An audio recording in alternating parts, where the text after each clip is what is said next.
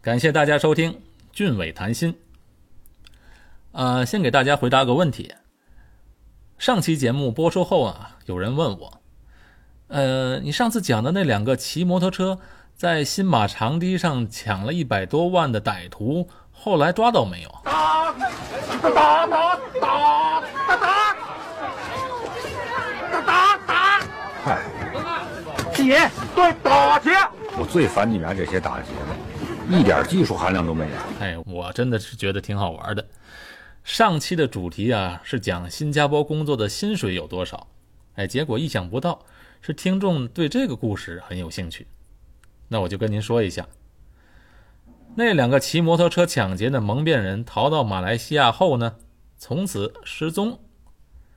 啊，其实也不能说是失踪，因为马来西亚警方根本也没有掌握到犯罪嫌疑人的线索，根本就不知道是谁干的，反正到目前为止。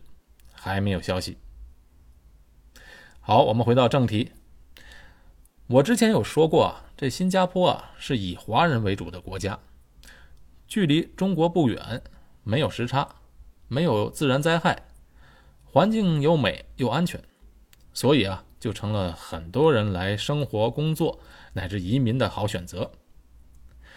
那么，想要生活在新加坡呢，以及申请移民，究竟有哪些途径呢？现在就为大家盘点一下，我们中国人移民啊，基本上的选择除了新加坡以外，还有美国、加拿大、澳大利亚、欧洲的一些国家。相比较这些国家，移民到新加坡的好处呢，一个就是文化上比较接近吧。啊，就拿说话来说，在这边呢，说英语也可以啊，讲华语也行。基本上没有语言障碍，当然也有很多新加坡的华人不会说华语的，但是呢，大多数都能听懂。尤其是这边的学生，他都必须要学华语，所以在交流方面呢没有问题。啊，尤其是我们父母来了之后呢，他们的英文都没学过嘛，所以他们在这边交流是没有问题的。有的人说，在美国，有的人也不说英语，照样可以啊。就拿洛杉矶来说吧，Montreal Park 那个华人区，基本上有人一辈子不会说英语，照样可以生活。这个我了解，因为我在洛杉矶也住过好多年。在那边啊，如果在 Montreal Park 那个华人区啊，啊不会英语确实没有问题，反正工作、吃喝拉撒睡都在那个地方吧，那你别出来就行了。但是呢，你人嘛，在美国生活，你毕竟。还想融入到主流社会嘛？主流社会的白人圈子，它是讲英文的。在新加坡呢，主流社会就是以华人为主嘛，所以就不存在在美国华人，呃，在上升到主流社会中遇到的玻璃天花板的问题。另外，在新加坡呢，反正大家都是华人嘛，种族歧视就是不存在的了。移民新加坡的第二个好处就是吃了。哦，我是比较喜欢吃的。新加坡啊，真的是吃的天堂，各式各样的中餐，无论是粤菜、川菜、港式的点心，本地特色的菜就不用说了，有马来菜、印度菜、娘惹菜，还有海鲜西餐，是应有尽有。这几年东北人来的多了，所以啊，东北菜馆、东北烧烤又开了很多家。在美国啊。它不是没有好中餐吃，而是你必须要在洛杉矶、纽约、旧金山、休斯顿这些地方才可以吃到地道的中餐。可是出去到其他地方吃中餐就比较困难了。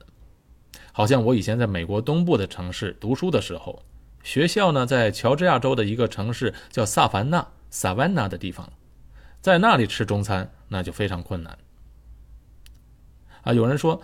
美国不是遍地都是中餐馆吗？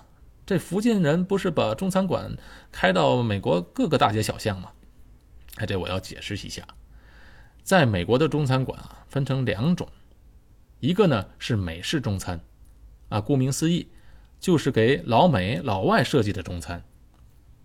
那个口味啊，我们中国人吃了不习惯，而且啊，它就十几个特色，翻来覆去吃来吃去都是一个味道。你去那些餐厅里看啊，它全是外国人，很少有华人去那里吃。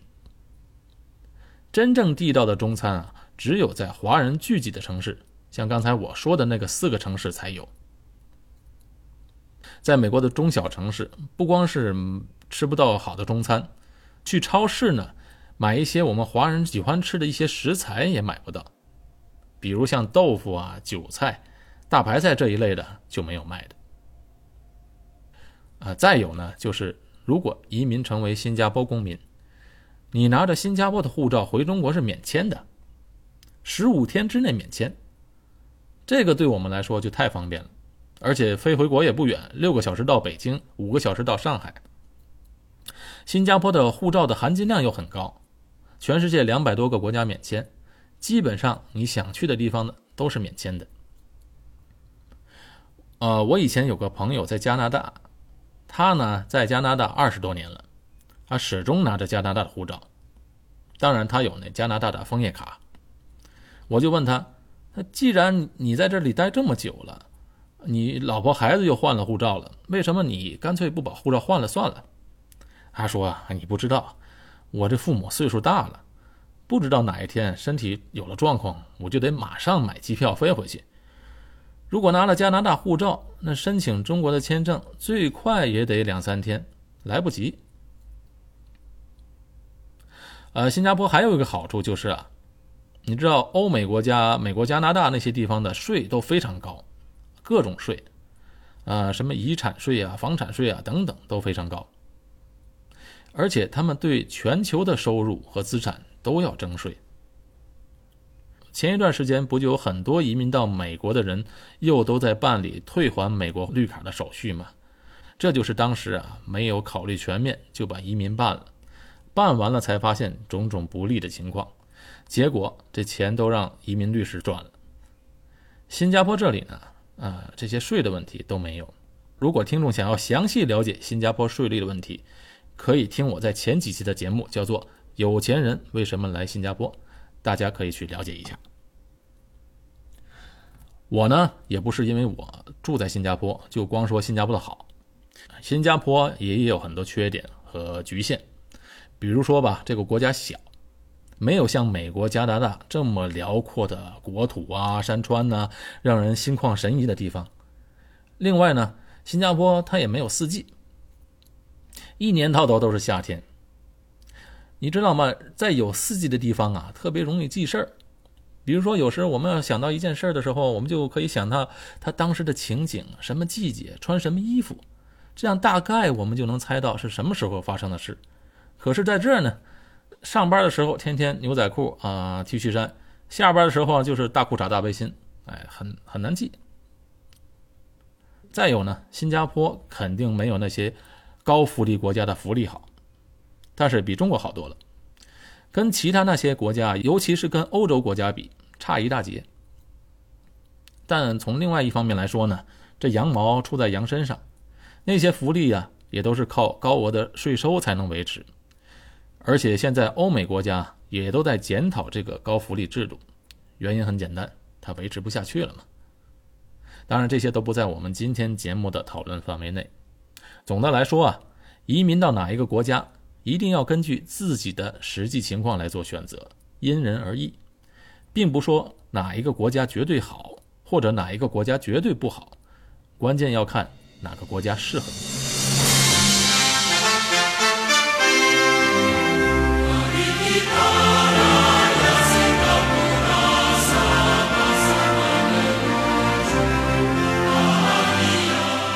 移民新加坡啊，不外乎啊就是两种，投资移民和技术移民。新加坡投资移民啊，是所有移民国家里最苛刻的，这一点一定要注意。很多人啊可能觉得新加坡是在亚洲，觉得投资移民来这里肯定很容易，其实不然。移民新加坡技术移民相对来讲比较容易，投资移民呢门槛很高，其实也很容易理解。这里呢是缺人不缺钱嘛。新加坡毕竟它是个小国，如果开放像澳大利亚、加拿大那个随便投个一两百万美金就移民了，那就得把新加坡挤爆了。目前的新加坡投资移民呢，它也叫 GIP，英文叫做 Global Investor Program，是目前新加坡唯一的直接移民方式。新加坡的 GIP 移民呢，它没有学历、没有年龄、没有语言的要求。投资移民整个的申请周期呢，大概是六到八个月。哎，是目前申请新加坡移民方式中最快、最直接的，也是目前投资移民中速度最快的国家之一。如果你要投资移民成功的话，你可以携带你的配偶和二十一岁以下的子女。作为附属申请人，投资移民它有两个方案。方案一呢是投资两百五十万新币，在新加坡建立新的公司，或者是啊扩充你现有在国内的公司业务。方案二呢就是投资两百五十万新币，投资在新加坡当地的公司。新币对人民币现在是呃大概是一比五，听起来呢是不难，但是啊还没有说完。除了投资两百五十万新币之外啊，你还要满足一些其他的条件。啊，第一呢，就是在国内的企业呢，最近三年每年的营业额一定要达到新币五千万以上，也就是说人民币两亿五千万以上。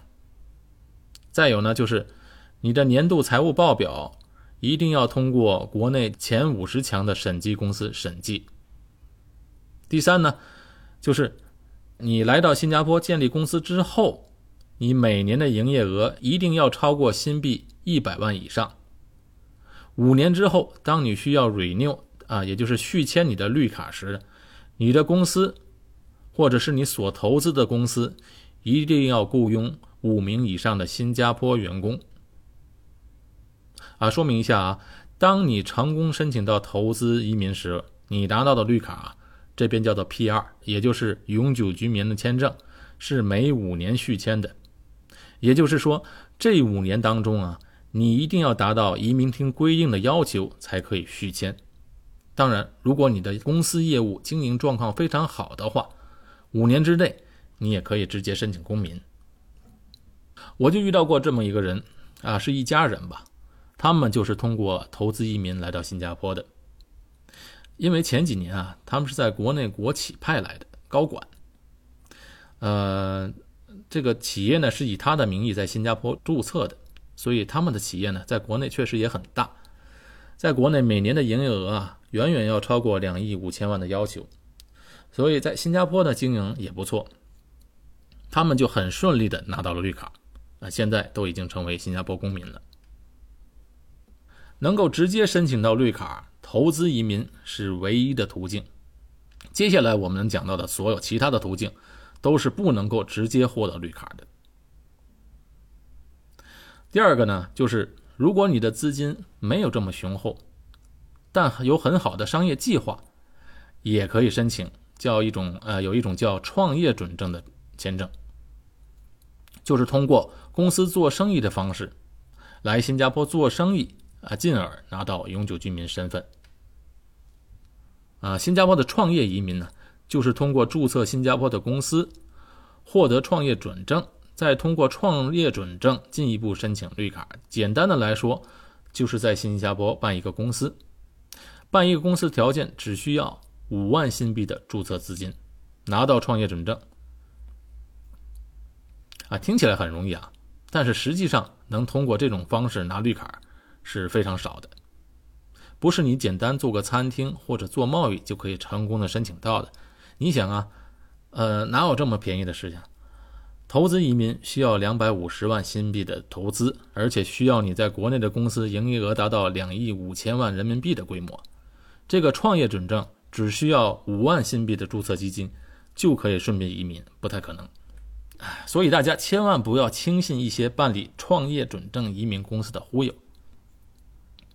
那创业准证这种签证的目的啊，就是让你在新加坡创立企业和经营企业，最好是你的公司有独特的商业计划，或者是在某个领域有专利项目，才能容易申请到绿卡。而且政府啊，它明文规定，像咖啡店、餐厅、酒吧、卡拉 OK、按摩、中医诊所这些生意是不能申请创业准证的。好，我们说完了投资移民和创业准证，让我们谈谈技术移民。技术移民啊，就是需要在新加坡先找到一份工作，工作一段时间后申请永久居民，这种其实就是工作签证。这种工作签证呢，是根据你的学历的和薪水的高低划分为以下的几种。第一种就是就业准证，简称 EP。新加坡的就业准证啊，是新加坡人力部颁发的等级最高的工作准证。申请者啊，成功批准后呢，可以进一步申请新加坡的永久居留权。他对申请者的要求是啊，学历必须是大学本科以上。不过啊，他对国内大学本科的要求比较高，必须是国内名牌大学毕业生才可以申请到 EP。薪水要求为新币三千三百月薪以上。本地的公立大学，比如像新加坡国立大学、新加坡南洋理工大学的毕业生，可以向学校直接申请。他们呢不需要这么高的工资，也可以拿到 EP。呃，如果你的薪水达到五千新币以上呢，你就可以申请家属准证，也就是说，你的太太和二十一岁以下的小孩也可以一起来新加坡，太太也可以找工作，小孩呢可以在新加坡的学校就读。如果你是 EP，而薪水达到一万块以上呢，也可以申请父母。来申请长期探访准证。这个探访准证呢，就是让你父母长期在新加坡待，呃，有五年的有效期，每五年 renew 一次。现在啊，因为来的人多了，他所以啊，申请绿卡不像以前那么容易了。我记得十五六年前，如果你申请到 EP 的话，工作一段时间后，新加坡移民厅呢会主动寄信给你。问你要不要申请新加坡绿卡？你只需要去移民厅直接把工作签证换上绿卡就行了。现在这种情况是不可能。假如说你是在国内知名企业工作的话，拥有相当多的工作经验，那申请 EP 的成功率也是很高的。呃，我有一个朋友是在上海复旦大学毕业的，毕业后呢，在上海一家外资企业工作了几年。还有很强的工作经验吧，他申请 EP 就非常快，不到两个星期就批下来了，而且来到新加坡后呢，不到一年就顺利的申请到了永久居民。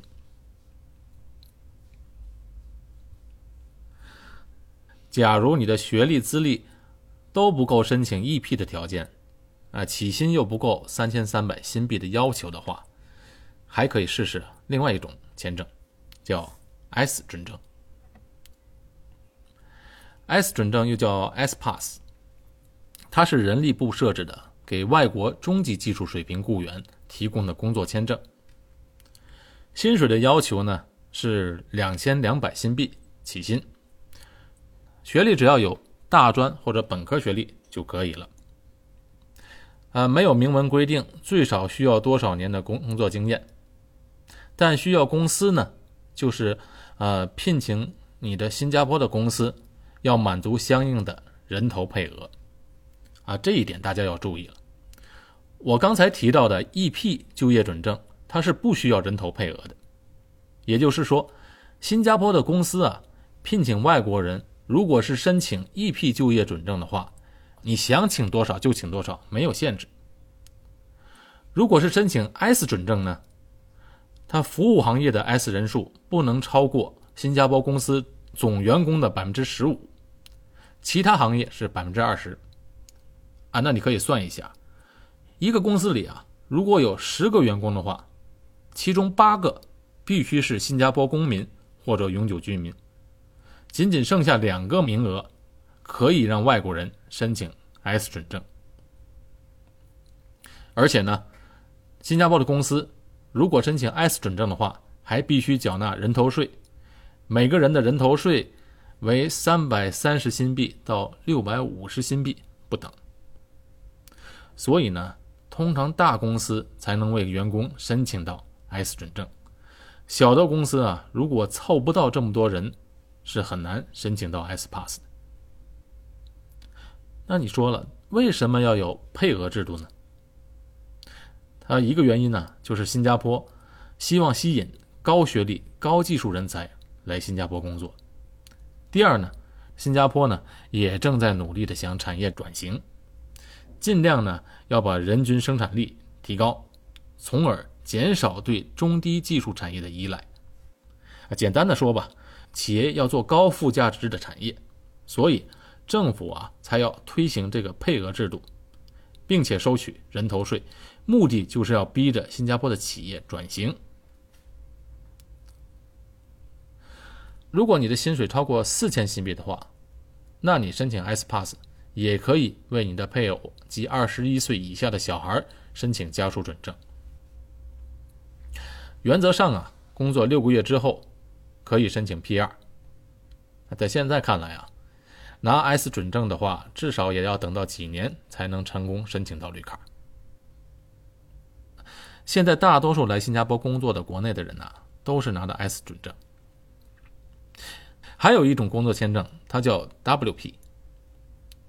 WP 就是 Work for Me，WP 啊是人力部设置的，给外国低水准员工提供的工作准证。这个工作准证它没有薪水，也没有学历的要求，啊，但是有年龄要求，你必须要在十八岁以上，五十岁以下。和 S 准证一样，公司呢也有人头配额。WP 在公司的名额啊不能超过百分之八，也就是说呢。一个公司里，你要有十二个本地人，才有一个 WP 的名额。公司还要为员工缴交人头税。WP 准证不可以为家属申请家属准证，也不能申请永久居民。请注意了，WP 是不能申请 PR 的。我知道啊，有些不负责任的中介在找人来新加坡打工时的广告是胡说八道的。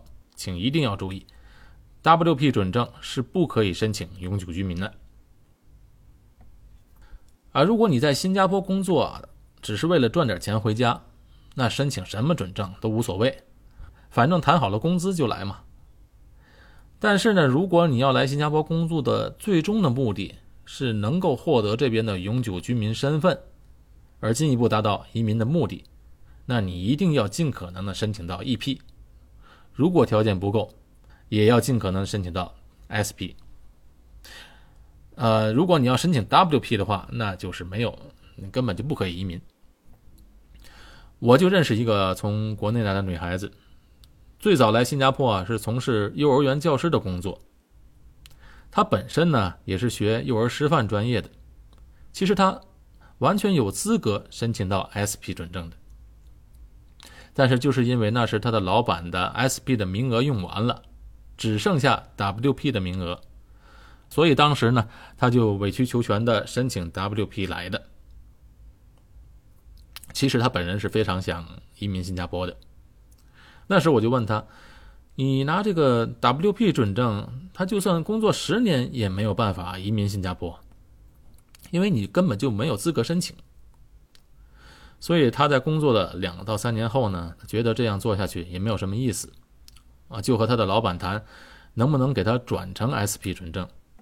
可当时他的老板嗯没有同意，所以他只好就辞职回国了。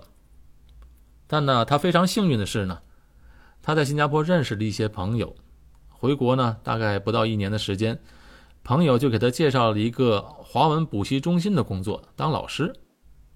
而且这个公司呢，又可以帮他申请 SP 准证，待遇呢还比从前好，所以他就兴高采烈的回到了新加坡。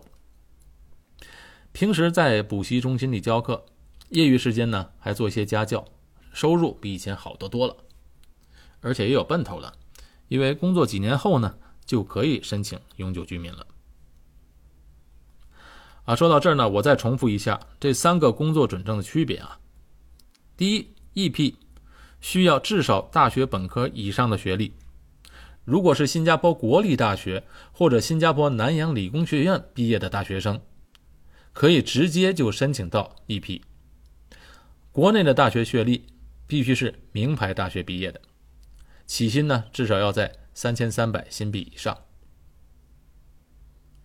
SP 准证需要大专或者本科学历以上的学历，起薪呢必须在两千两百新币以上。不过，请注意，聘请你的公司是需要有配额的，而且公司需要缴交人头税。WP 签证没有学历要求，也没有起薪限制。聘请你的公司需要有配额的，而且公司需要缴交人头税。但是大家一定要注意，WP 准证是不能申请成为永久居民的。以上就是这三种工作准证的区别。还要跟大家说一点，就是新加坡有的公司啊，特别是一些小公司啊，它没有这么规范。有时虽然为员工申请到 SP 准证，政府要求 SP 准证的起薪是在两千两百新币以上，但这些公司呢，有的没有给员工这么多。那你说政府不抓吗？嗨，他们发薪的时候啊。给的都是两千两百新币，之后呢，让员工返回现金给老板。啊，比如说啊，某公司和他的一位员工谈好了薪水为一千八百，发薪水的时候发出的是两千两百，之后呢，员工再偷偷的把四百块钱现金还给老板。哎，新加坡也是有这种事情的，跟大家透露一下啊，这都以前了啊，现在都规范了。好。介绍完了投资移民和工作移民的一些途径，其实还有一些其他签证。不过呢，这些签证跟移民没有关系。比如吧，啊，Dependent Pass 就是家属准证。家属准证呢，在新加坡工作或者经商，持有 EPSP 的人士可以为自己的配偶及二十一岁以下的小孩申请的一种准证。啊，持家属准证的小孩子呢？可以直接入学新加坡政府中小学。还有一种签证是 Long-term Visit Pass，就是长期探访准证。这主要是给啊申请人父母的一种长期居留证，每五年延期一次。就是你什么资格可以申请呢？如果你是公民或者是绿卡的话，或者是 EP 准证的话，你可以为你的父母申请这种签证。再有呢，就是学生准证，啊，学生准报来新加坡读中小学、大学啊，都是申请学生签证的。还有一种特殊的签证，就是母亲陪读准证，就是啊，就是你国内来的小孩，如果你是六岁至十六周岁的小留学生的话，啊，你的妈妈呢，或者祖母或者外祖母，可以陪这个学生来新加坡陪读。推出这项特殊的政策啊，主要考虑到，啊中小留学生自己能力比较差，家长呢不放心他自己出国留学。陪读准证申请成功的第一年，也就是学生就读公立学校的第一年，陪读妈妈呢是不可以打工的，也不可以工作的。如果被移民厅发现，有可能被遣返回国。从第二年开始呢，就可以申请工作，啊，可以合法的工作了。呃，有的陪读妈妈我知道的也不管那个，也不管这一套，反正第一年来了就开始工作，也有。啊，还有的人问一个问题，就是说，在新加坡生小孩，孩子可以直接成为新加坡公民吗？答案是不可以。因为新加坡它不是实行公民出生地原则的国家，只有夫妻其中一方是新加坡公民，那他们的小孩才可以获得新加坡的国籍。好，今天就谈到这里，我是高俊伟，在新加坡，感谢您的收听。